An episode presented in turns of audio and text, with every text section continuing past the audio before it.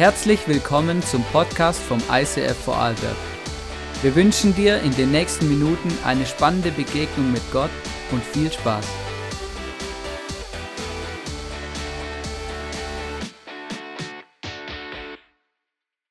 Ja, herzlichen guten Morgen Dornbirn, guten Morgen Österreich, meine geliebten Nachbarn.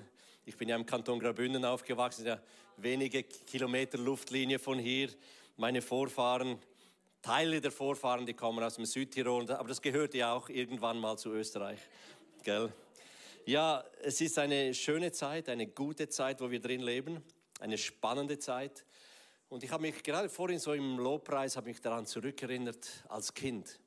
Wer war deine Heldenfigur als Kind? Überleg dir mal. Also ich bin ja nicht christlich aufgewachsen und damals waren eigentlich alle, die so ein bisschen speziellen Charakter hatten oder so eine, ein bisschen Schurken waren, das waren meine Helden. Das waren meine Vorbilder. Äh, zum Beispiel Lucky Luke, oder der schneller zieht als sein Schatten. Das hat mir gefallen. Der, der auf Verbrecherjagd ging, aber selbst ein Schlitzohr war. Dann, äh, dann äh, Asterix und Obelix, das waren Mann mit diesen Zauberkräften, diese über, dieses übernatürliche Power-Ding da, diese, diese kleinen, dieser kleine Freche und der große Dicke, das einfach, das, waren meine Helden. Und dann, dann noch der Onkel Dagobert.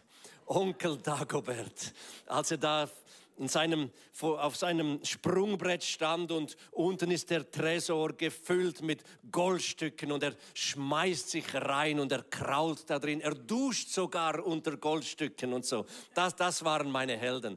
Und heute, heute, wenn ich diese Helden vereinbare, dann kommt mir mein, mein lieber Jesus in den Sinn. Jesus, der schneller ist als das Licht. Jesus, der das Übernatürliche so in sich trägt und uns geschenkt hat. Jesus, der sowas von kraftvoll ist und reich. Ich meine, die ganzen Reichtümer dieser Welt gehören einfach ihm.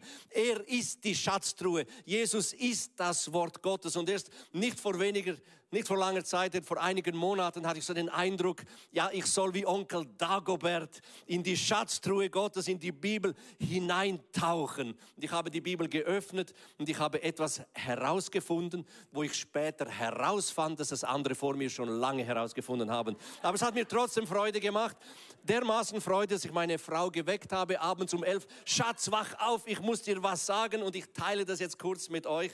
Einfach, was die Schatztruhe Gottes alles hergibt. Wie Jesus versteckt ist im Alten Testament. Und schon im ersten Buch Mose ist Jesus mittendrin. Und, und wenn man ein bisschen sucht, dann offenbart sich Gott schon im Alten Testament in den Schriften wie einen roten Faden durch das ganze Wort hindurch. Und alles auf diesen Jesus, auf diesen Retter, auf diesen Messias hin.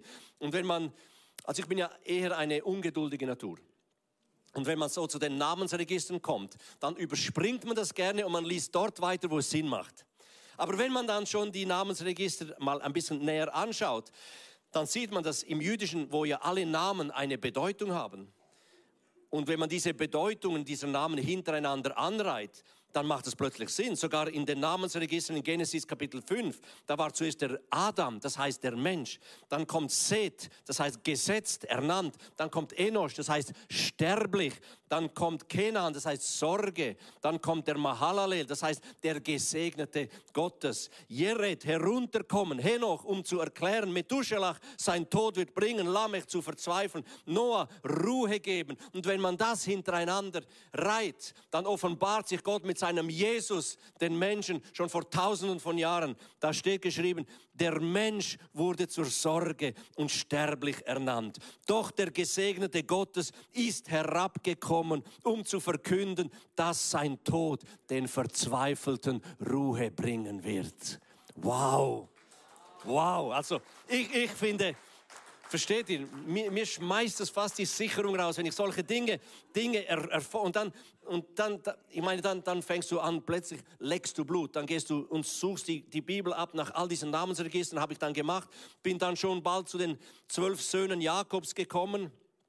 Und wenn man die dann hintereinander reiht, äh, den, den, äh, den Ruben, Simeon, Levi, Judah, Dan, Naphtali, Gad, Asher, Issachar, Zebulon, Manasseh, Ephraim und Benjamin, dann heißt es, seht ein Sohn. Gott hat gehört. Er sendet den Treuen.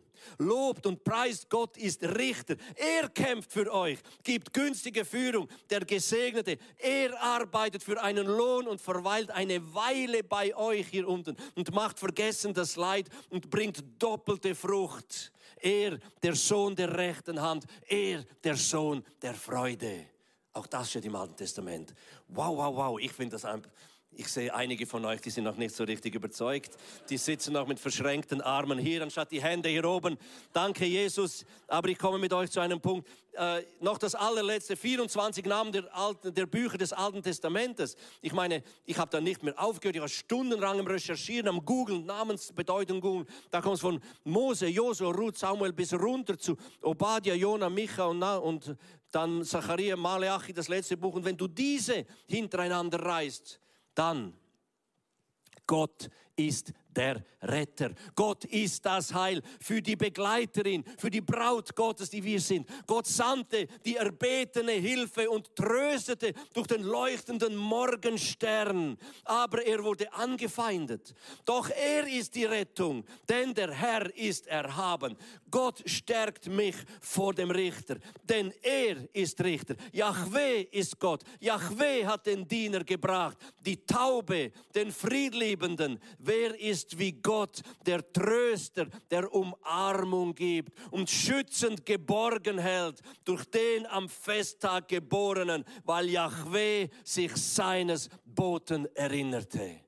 Amen. Leute, ich finde es dermaßen gewaltig. Ich finde das dermaßen kraftvoll. Also lasst uns immer wieder eintauchen in das Wort Gottes, die Kraft des Wortes herausnehmen. Es hat in der Bibel vier, über 4700 Wahrheiten und Verheißungen, die Gott uns schenkt. Minimum für jede Lebenssituation eine Zusprache, einen Zuspruch, eine Wahrheit. Und was, mich, was mir gefällt, über all die Jahre, wo ich jetzt 35 Jahre Christ bin, habe immer wieder wieder in allen Herausforderungen bei AVC gesehen, in all diesen Ländern, wo wir sind, wo Krisen sind, wo Nöte sind, wo Kriege sind. Immer wieder, immer wieder bäumen sich die Berge, die Realitäten in dieser gefallenen Welt vor uns auf. Und immer wieder und immer wieder und immer und immer und immer wieder habe ich gesehen, dass die Wahrheit schlussendlich ob der Realität obsiegt. Und das ist gewaltig. Die Wahrheit ist das Wort Gottes. Das war die Wahrheit, die Gott sagt. Glaube es in deinem Herzen. Umklammere es, halte fest, sprich es aus, proklamiere. Es heißt ja, bittet und es wird euch gegeben. Bitten übersetzt aus dem Altgriechischen heißt Aitoio, Aitoio, Aiteo heißt bitten, einerseits bitten, dann heißt es aussprechen, dann heißt es verlangen, dann heißt es proklamieren. Nicht unsere Gefühle, aber eben eine dieser 4700 Wahrheiten, die Gott uns geschenkt hat.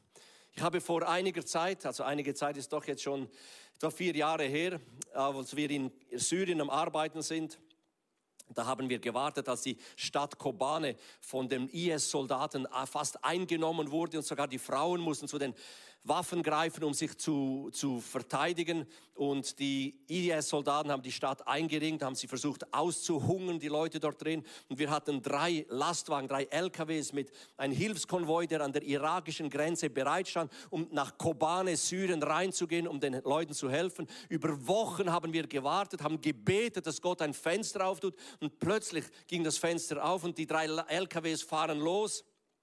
Und eine Stunde später, nachdem sie abgefahren sind, kommt eine SMS rein auf mein Handy und dann heißt es, bitte bete, wir werden von der Grenze her beschossen.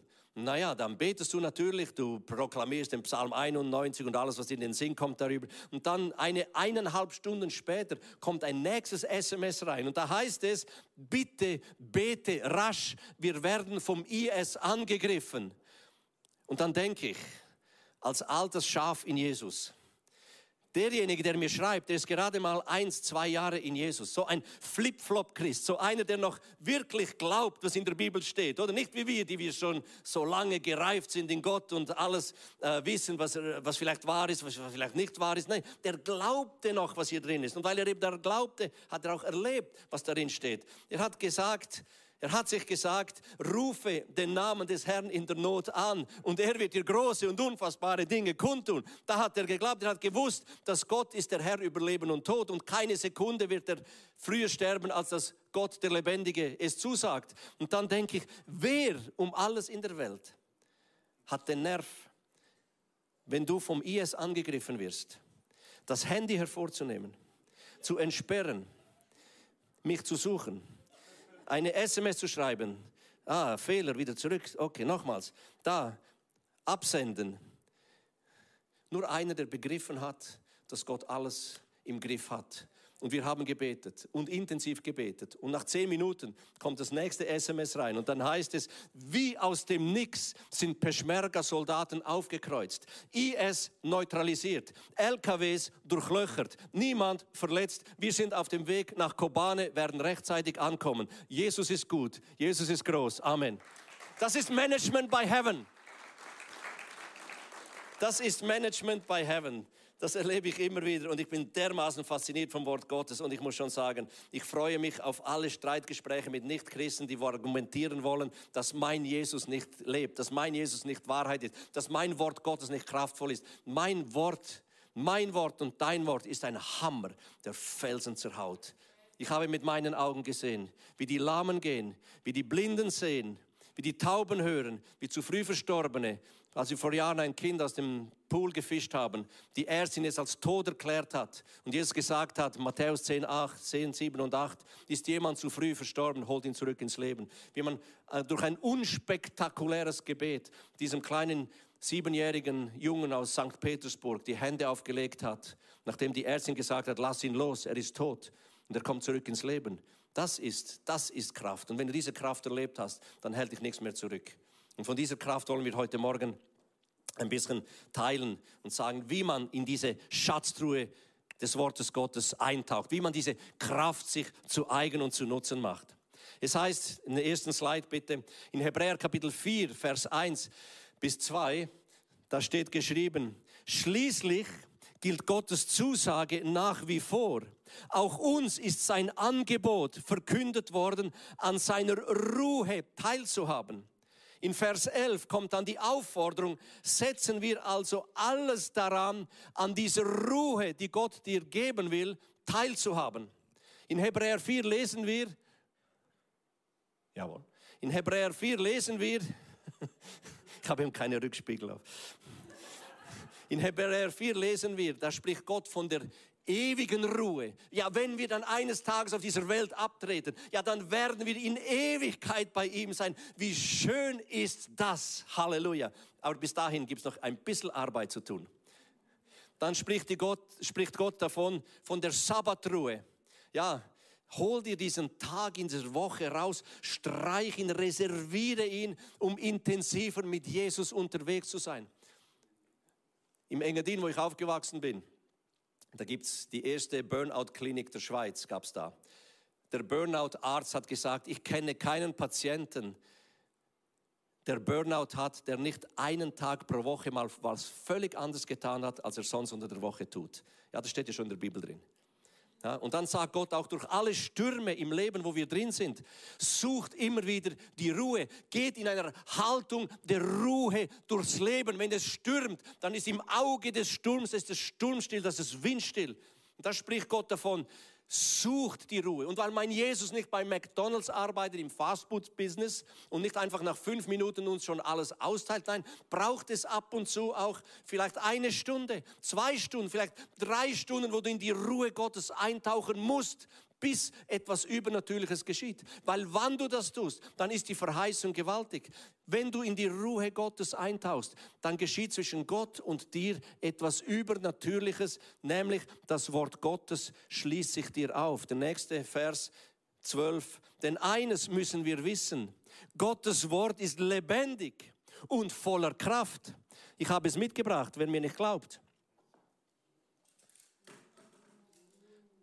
So ein richtiges, nachgemachtes Originalschwert von einem römischen Soldaten zur Zeit von Jesus.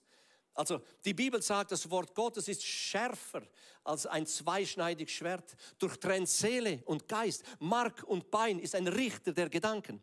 Wer mir nicht glauben will, wie scharf und wie spitzig das Wort Gottes ist, komm danach zu mir. Ich pixe dich mal. Hebräer, denn eines müssen wir wissen. Das Wort Gottes ist lebendig und voller Kraft. Und dann kommt eine gewaltige Verheißung. In Vers 16. wenn wir es schaffen, in die Ruhe einzugehen und das Wort Gottes uns sprechen zu lassen, dann ist die Verheißung aus Kapitel 4, Vers 16, damit er uns sein Erbarmen schenkt und uns seine Gnade erfahren lässt und wir zur rechten Zeit die Hilfe bekommen, die wir brauchen. Ist das eine Zusage? Gott ist nicht zu spät. Er kann dann schneller als Lucky Look. Er kann schneller. Er kann schneller als der Schatten. Er kann in Lichtgeschwindigkeit kann er eingreifen. Und die Verheißung ist, wenn du in die Ruhe eintauchst, wenn du dein Wort, wenn du mein Wort zu dir sprechen lässt, wenn mein Wort in dein Herz, in deinem Herzen etwas aufpoppen lässt, dann ist die Zusage, ist sein Erbarmen da und seine Gnade wird er dir erfahren lassen und zur rechten Zeit, nicht zu spät, wird die Hilfe kommen, die du brauchst. Ich war als Pastor, bevor ich zur AVC gekommen bin, habe ich jahrelang parallel, habe ich als Pastor gearbeitet und AVC-Arbeit gemacht, Bibel geschmuggelt und zu Hause versucht, Menschen zu Jesus zu führen. Und eines Tages ruft eine Mutter an, völlig verzweifelt, weint am Telefon und schluchzt und sagt, mein, mein 13-jähriger Sohn ist auf der Intensivstation und die Ärzte sagen, wir wissen nicht, äh, wie lange, wie lange er, er lebt oder ob er überhaupt überlebt. Und dann, fängt, und dann fragt sie mich als Pastor, was sagst du mir, was soll ich, was soll ich tun? Und dann fängt sie wieder an zu weinen und Gott sei Dank hat sie geweint, weil ich war total überfordert. Ich wusste nicht, was zu sagen. Und ich habe versucht, in diese Instant-Ruhe einzutauchen muss sich vorstellen, dieser Junge, der äh, ist mit der Situation nicht zu, zu Rande gekommen, dass seine Eltern in der, in der Scheidung standen, in der Trennung standen. Und er war dermaßen verzweifelt, dass er zur Großmutter ging und den Giftschrank zu Hause öffnete, die Flasche Nagellackentferner genommen hat und das Zeugs angefangen hat zu trinken. Natürlich ist dieser kleine Körper kollabiert, mit der Rega dann äh, ins Kantonsspital nach Chur geflogen worden. Und jetzt ruft der Arzt an und sagt, wir wissen nicht, sein Leben hängt an einem kleinen seidenen Faden. Vielleicht überlebt er, vielleicht nicht. Und jetzt die Mutter sagt, und jetzt, was sollen wir tun? Und ich versuche da in diese Instant-Ruhe hineinzugehen und dann fragt Jesus, was ist geschehen, als dieser Junge neun Jahre alt war? Und ich sage, Jesus, ich bin dermaßen unter Stress, ich weiß nicht mal, was gestern war. Wie soll ich wissen, was, was war, als er neun Jahre alt war? Und dann, und dann erinnere ich mich plötzlich, ja, als er neun Jahre alt war, da, da habe ich ihn zu Jesus geführt. Ich habe ihn getauft. Und dann sagt Jesus, ja, und was geschieht mit denen, die getauft sind? Ich sage, Jesus, was willst du sagen? Sagt er, lies Markus 16. Und ich lese Markus 16 und dann steht geschrieben, ja, ist jemand in Jesus Christus getauft, dann darf er sogar Gott tödliches Gift trinken und es wird ihm nichts anhaben. Und dann haben wir das zehn Minuten lang proklamiert, darüber ausgebeten, über diesem Jungen. Nach zehn Minuten kam Frieden in unser Herz. Und haben wir gesagt, jetzt ist es durch. Gott hat das Gebet beantwortet. Nach vier Stunden ruft der Arzt an und sagt, er ist über den Berg, es geht ihm gut, er wird leben. Und zwei Wochen später war er zurück in der Schule ohne bleibende Schäden. Das ist Management by Heaven. Das ist die Kraft des Wortes Gottes. Ich möchte euch ein Land präsentieren. Ruanda hat 1994 einen Genozid erlebt. Innerhalb von 100 Tagen sind eine Million Menschen umgekommen, abgeschlachtet worden. Und wer jemand meint, äh, dass die Gemeinden und die Kirchen in der Gesellschaft nichts zu sagen haben, dann ist das ein Beispiel dafür, dass dem nicht so ist. Die Kirchen haben gewusst, wenn es nicht zu einer Versöhnung kommt zwischen den Hutus und den Tutsis, wenn es nicht zu einer Versöhnung kommt, dann wird sich die Geschichte nach 20 Jahren wiederholen und sie werden sich wieder abschlachten und wieder und wieder, es wird wieder Millionen von Toten geben. Und dann sind die Christen gegangen, haben gepredigt, haben Versöhnung und Vergebung und die Vaterliebe gepredigt in den Gefängnissen. Die Mörder sind, sind aufeinander zugegangen, haben um Vergebung gebeten, haben die Familien besucht, haben die Familien von denen, die sie umgebracht haben, unter Tränen um Vergebung gebeten, haben sich gegenseitig vergeben, haben sich selbst vergeben, haben Gott um Vergebung gebeten. Und dann ist etwas Übernatürliches geschehen. Heute ist Ruanda das sicherste und das sauberste Land in ganz Afrika. Es ist die Perle Afrikas. Es ist dermaßen ein geistlicher Hunger in Ruanda vorhanden, dass der Sultan von Bosporus in der Türkei unten, dass er in Kigali die größte Moschee Afrikas am Bauen ist. Die, der geistliche Hunger ist dermaßen groß, dass wenn du evangelisieren gehst und Menschen zum Glauben kommen, ist genauso schwierig, wenn du hier einen Kaffee trinkst. Das Übernatürliche ist genauso einfach zu sehen, wenn du ein Glas Wasser trinkst. Und jetzt haben wir angefangen und gesagt, ja, bevor der Islam die Leute für sich reinzieht und sie kauft und die Schulen auftut und den armen Familien Geld gibt, damit sie sich bekehren und in ihre Madrasas, in die Islamschulen gehen, dann wollen wir, dann wollen wir unten mit jungen Christen aus der Schweiz, aus Westeuropa wollen wir evangelisieren. Wir wollen mit ihnen unterwegs sein. Wir wollen Jüngerschaft machen. Und jetzt haben wir regelmäßig das Angebot für junge Erwachsene ab 16 Jahren, kann man nach Ruanda runtergehen und man kann dort evangelisieren mit äh, mit äh, Geldrückgabegarantie, falls Gott nicht wirken sollte. Äh, zeig doch bitte kurz diesen Ruanda-Film, Genozid überwunden.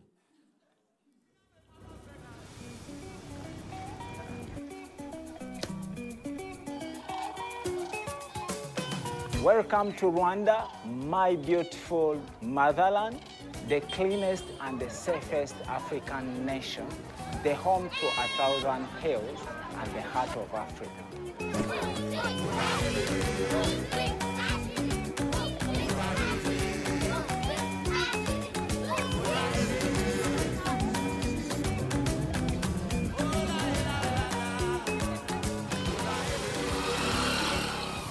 The great miracle that happened in Rwanda is the reconciliation and forgiveness after genocide through the partnership of the church and through the gospel that is being shared.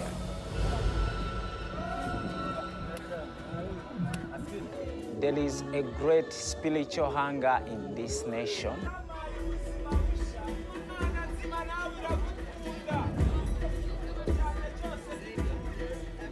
Come and experience mission life and see how God is transforming lives.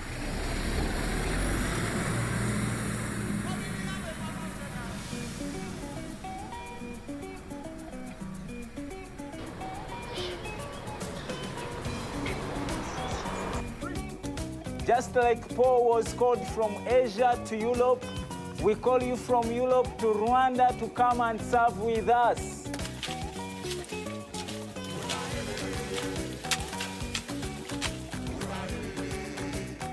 And also, there is a great practical need because of poverty.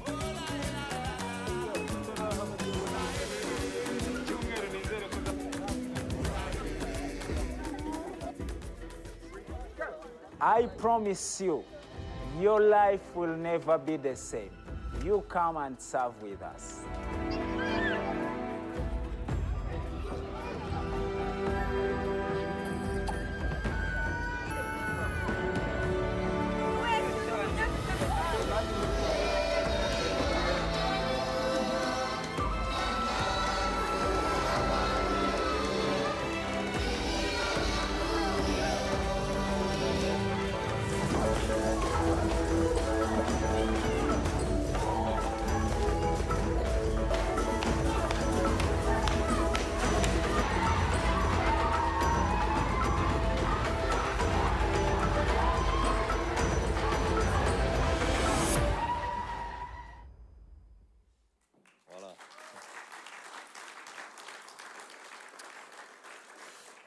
Johannes, hast du gesehen, wie die Pastoren tanzen? Wir, wir möchten danach so einen kleinen Auftritt von dir sehen. Etwas anderes, China. Wir arbeiten ja unter den verfolgten Christen seit 50 Jahren und einer von unseren Mitarbeitern ist der Bruder Jün, der Heavenly Man. Und er hat mir eine geistliche Wahrheit, kannst du mir das nächste Bild zeigen, hat mir eine geistliche Wahrheit an meinem Küchentisch erzählt. Die ist mir tief reingegangen. Da habe ich gewusst, da ist Gott, da will Gott uns was sagen. Äh, während der Zeit, als äh, Bruder Yun in China lebte, da hat er ja die, die Gemeinden, die Städte besucht, hat viele Menschen, Tausende von Menschen zu Jesus Christus geführt. Während die Jahren wurde er von der Polizei verfolgt und dann an einem Untergrundtreffen hat ihn die Polizei das Haus umstellt. Er wollte flüchten, springt aus dem Fenster raus und unten war die Polizei und dann nimmt ein Polizist den Vorschlaghammer, zertrümmert ihm die Beine und sagt, du wirst nie mehr fliehen. Sie stecken ihn in das Hochgesi- Hochsicherheitsgefängnis in Beijing und da ist er für Jahre. Er kriecht zur Toilette, er kriecht zur Dusche und eines Morgens sagt Gott ihm, während so er am Kriechen ist und sie Beine nachschleift, sagt Gott zu ihm, Jün, steh auf und geh. Und er sagt, ja, wie soll ich? Und wieder kommt die Stimme, Jün, steh auf und geh. Und wieder und ein drittes Mal. Dann sagt er, aber Herr, siehst du dann nicht meine Beine? Ich kann doch nicht aufstehen und gehen. Und dann sagt Gott etwas Wichtiges, glaube ich, wichtig für den ganzen Leib auf der ganzen Welt. Dann sagt Gott zu ihm, deine zertrümmerten Beine, Jün, das ist die Realität. Ich aber bin die Wahrheit. Steh auf und geh. Und in diesem Moment kommt die Kraft Gottes auf ihn und seine Beine werden gerade. Er steht auf und die elektrischen Hochsicherheitstüren gehen vor ihm auf. Er spaziert raus. Draußen sind die schwer bewaffneten äh, Wärter die sehen ihn nicht, er geht vor ihren Augen vorbei. Eine Türe nach der anderen tut sich auf. Unten ist auf dem Vorhof ist die große Haupttür, sein Spalt offen. Er spaziert über den Hof, niemand sieht ihn. Er geht raus, draußen war dann ein Taxi, er steigt ins Taxi rein, das Taxi fährt ihn vor ein Haus und als er am Haus ankommt, kommt die Frau raus und sagt, Jün, endlich bist du hier, ich habe dein Lieblingsessen vorbereitet.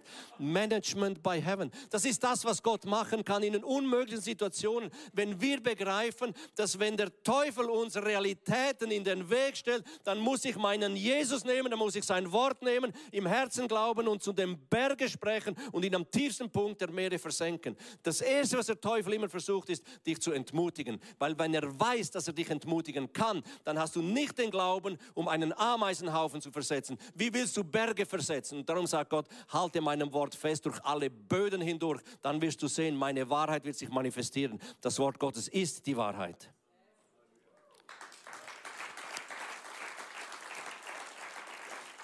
Dann gibt es in der Bibel ganz offensichtliche Dinge wie in 1 Timotheus Kapitel 2, 1, nächster Slide. Das Erste und das Wichtigste.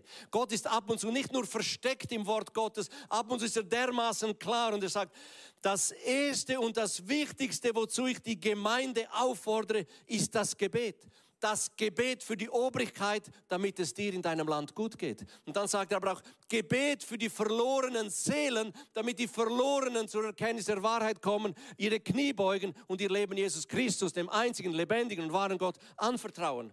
Und dann gibt es solche Christen, die nehmen das Wort Gottes noch ernsthaft und wahr, wie unsere Evangelisten aus der Ukraine und aus Moldawien. Nächster Slide bitte. Ukraine, was ist schlimmer als Krieg? Krieg ist wahrscheinlich was vom Allerschlimmsten, wenn nicht fast das Schlimmste. Aber ich glaube, es gibt etwas noch Schlimmeres. Wenn ein Mensch der Jesus nicht kennt oder nicht kennen wollte oder sein Leben nicht bewusst Jesus anvertraut hat, nicht von oben geboren ist und auf dieser Welt die Augen zutut und in der Ewigkeit die Augen auftut und realisiert, das mit diesem Gott ist kein Märchen. Nein, es ist absolute Realität und mein Leben fängt nach dem Tod erst an und zwar in Ewigkeit und ich bin verloren es gibt kein Zurück mehr, außer es ist ein verrückter Christ, der mich zurück ins Leben betet, ich kann mich bekehren dann sterbe ich wieder es überhaupt gibt. Ver, zu realisieren, ich bin verloren für immer und ewig in der Finsternis. Es gibt kein Zurück mehr. Das ist traumatisch, weil wir spüren und leben genau so weiter wie hier auf Erden, einfach ohne Körper. Und darum gehen sie hin, wo es weh tut. Nächster Slide. Während draußen die Bomben fallen, gehen die Evangelisten in die Keller und sie beten an und sie singen und in jedem Keller kommen Menschen zum Glauben an Jesus. Zeig das kurz.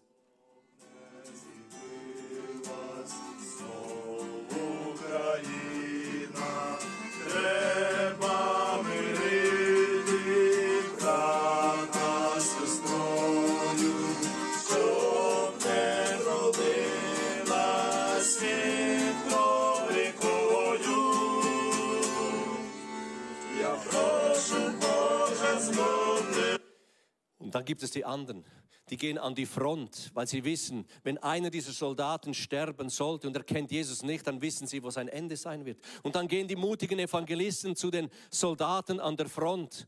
Und dann sieht es so aus. Zeig bitte den nächsten Slide.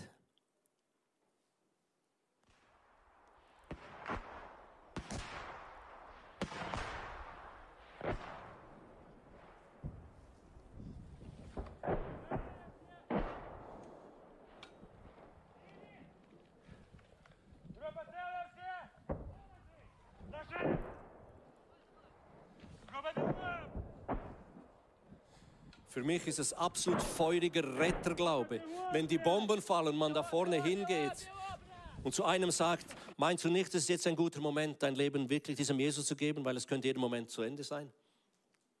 Das ist effiziente Evangelisation. Nächster Slide. in Odessa. Ein Mitarbeiter von uns macht Jahr für Jahr eine Evangelisation für 20.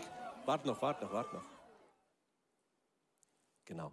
Der macht Jahr für Jahr eine Evangelisation mit 20, 30 Leuten. Und jetzt ist Krieg und im Krieg erwachen viele Menschen. Und er hört von draußen einen Lärm und macht das Fenster aus. Und jetzt kommen anstatt 20, 30, kommen 2500 Leute aus der ganzen Stadt und stürmen die Evangelisation. Jetzt darf ich Ihnen zeigen.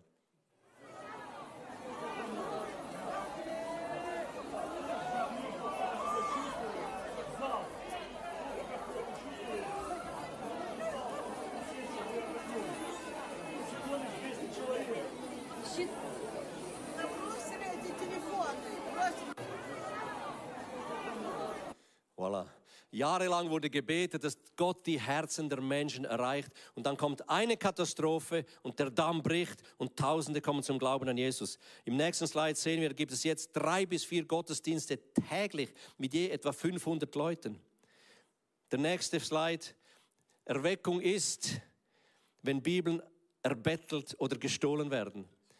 Bibelstehlen ist der einzig erlaubte Diebstahl. Und das geschieht. Die Leute gehen in die Kirchen und sie rauben die Bibeln raus und sie stehen auf der Straße, währenddem die Bomben fallen und lesen eine halbe Stunde im Wort Gottes. Dermaßen hungrig sind sie, dermaßen ergriffen von dem, was Gott tut. Dermaßen tun sie ihre Herzen auf und füttern ihre Herzen mit dem Wort Gottes. Und als die Bibeln ausgegangen sind, habe ich gesagt, Jesus, wir brauchen mehr Bibeln. Dann ruft am nächsten Tag einer von Gideon Schweizer und sagt, du, ich habe 10.000 Neue Testamente in russischer Sprache, könnt ihr solches Zeug gebrauchen? Ja, eine Woche später schon im LKW runter nach, in die Ukraine, jetzt brauchen wir schon wieder neue Bibeln, weil so viele Menschen zum Glauben an Jesus kommen. Gott ist groß, Gott ist gut und Gott ist mächtig. Halleluja. Lass uns aufstehen zum Gebet, bevor wir in eine Zeit vom Worship nochmal gehen. Vater, wir danken dir. Du bist dermaßen gut. Du bist dermaßen einzigartig. Herr, nichts und niemand und keine Religion und keine Zeit auf dieser Welt ist vergleichbar mit dir. Du bist zwar unsichtbar, aber du bist sowas von einzigartig, fantastisch, wunderbar. Du bist König der Könige. Du bist Herr der Herren. Du bist der spürbare, erfahrbare Gott, der unvergleichlich ist in Kraft und in Macht. Und Jesus, ich bitte dich, Heiliger Geist, schenk uns ein Herz. Schenk uns einen Geist, der sowas von hungrig nach dem Wort Gottes ist, dass wir das Wort Gottes essen, kauen, darüber meditieren, darüber nachdenken, bis es Teil von unserem Geist wird. Und wir dann sprechen können wie in Markus 11 zu den Realitäten dieser Welt, die sich uns in den Weg stellen. Und wir sehen, wie die Wahrheit, wie ein Hammer kommt und die Felsen zerhaut. Herr, du hast uns berufen, als Sieger, als Könige durchs Leben zu gehen. Lass uns auch Leuchttürme in einer schwierigen Zeit sein für Menschen, die dich noch nicht kennen. Herr, lass uns strahlen wie die Stadt auf dem Berg. Herr, lass uns eine Lichtflutanlage auf dem Berge sein, ersichtlich für all die Menschen, die suchend sind, die hoffnungslos sind und die keine Perspektive haben in Jesu Namen. Amen. Amen und Amen. Und freudiges Umsetzen.